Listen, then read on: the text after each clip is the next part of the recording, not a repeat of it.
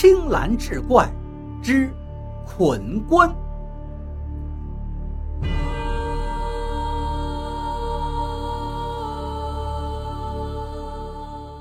深夜，一个农家的二层楼里，屋子正中呢摆着一具乌黑乌黑的棺材，在这个大电灯泡的照射下泛着光辉。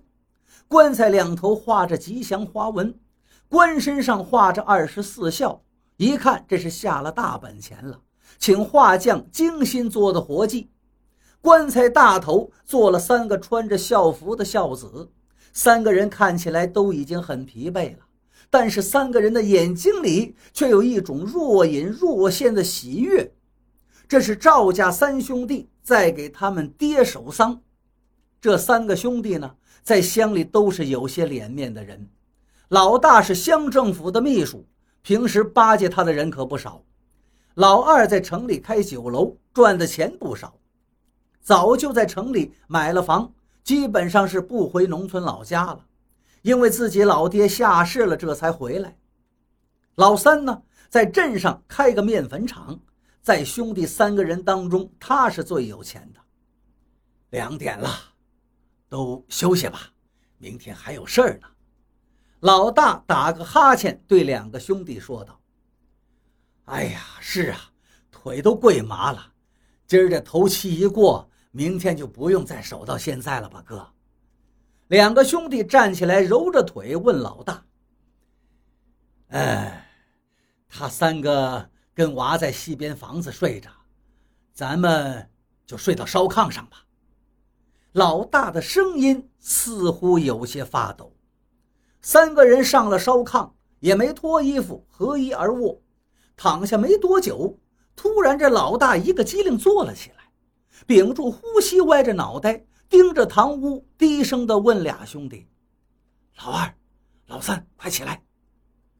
老二、老三呢也没睡着，被老大这么一喊，都是一惊：“咋了，哥？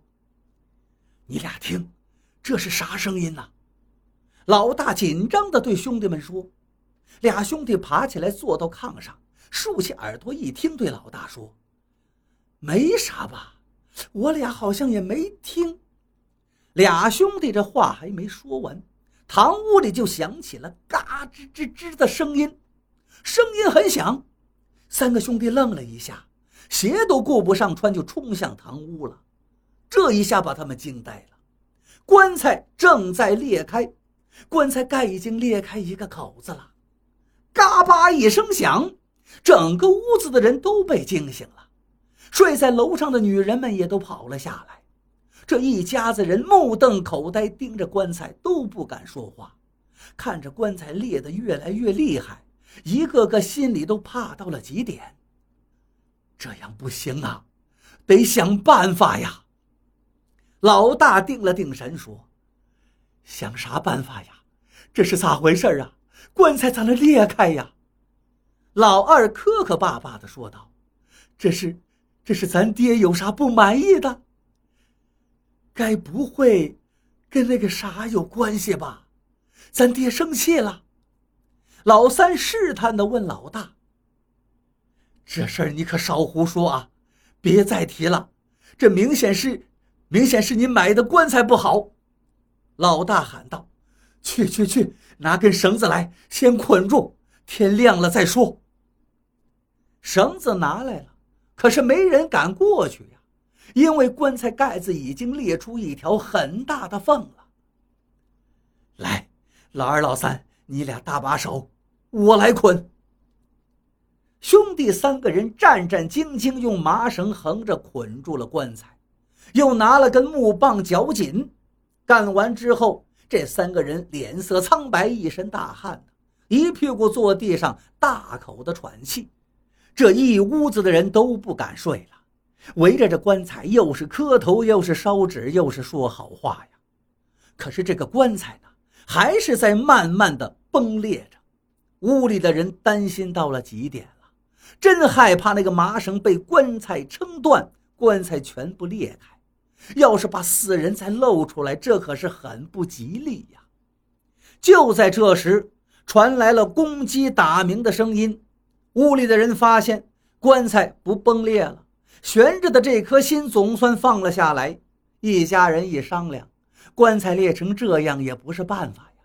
就算是不再往外裂了，绑个麻绳下葬也让人笑话呀。最后决定，天一亮就去请王师傅来想办法，因为王师傅专门干这个，肯定能解决这个事儿。天刚一亮，老大呢就让同姓的一位老者去请王师傅了。本来想自己亲自去。但是这儿的风俗是家里有白事的孝子不能出去。王师傅一听那人说这事儿啊，也觉得蹊跷，二话不说就过去了。到了那家，王师傅仔细看了看这棺材，棺材是柏木的，没有问题。封口呢也是自己封的，漆也是自己上的，也都没问题。王师傅叹了口气，知道是怎么回事了。他把弟兄三个叫到僻静处，说道。棺材没问题，弟兄三个道：“那是咋回事啊？”王师傅叹了口气：“哎，你们自己清楚啊，这是怨气憋的呀！你们干的这事儿啊，天都不饶。”这三个兄弟脸色顿时就变了。王师傅呀，这都怪我们弟兄，求求您了，帮个忙吧！要多少钱？您随便说，忙我肯定帮，这种钱我不要。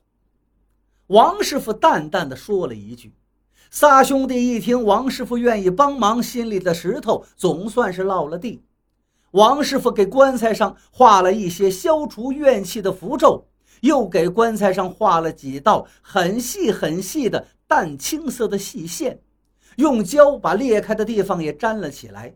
把有裂痕的地方重新修补好，弄好之后，告诉兄弟三个，说这只是个临时的办法，只能撑到下葬那天。本来呢，这方法我都不想用，但是乡里乡亲的，我就帮你们一下。以后呀，你们还是多做些善事吧。你们这样做实在是太缺德了。原来呀，这家三兄弟给他爹开了路了。所以王师傅才说他们太缺德。所谓开路呢，就是这老人呢本不该死，还有阳寿且能活着呢。但是因为老人生了病又治不好，儿女们都烦了，不想管了，就找一些会邪法的人消掉了老人本该还有的阳寿。这三个兄弟的爹一个多月前中风了，治不好，三个兄弟不想管了。就在外县找了一个会开路的人，给开了路。那个会开路的人对三兄弟说：“如果三年之内你们都没事的话，这事儿就算过去了；如果有事的话，就是你们其中一个会有血光之灾。”可是这哥仨呢，都没放在心上，心想自己都是有福之人呢，不会出事儿的。可是就在两年后，老三在面粉厂里。成垛的面粉倒了，把他给砸死。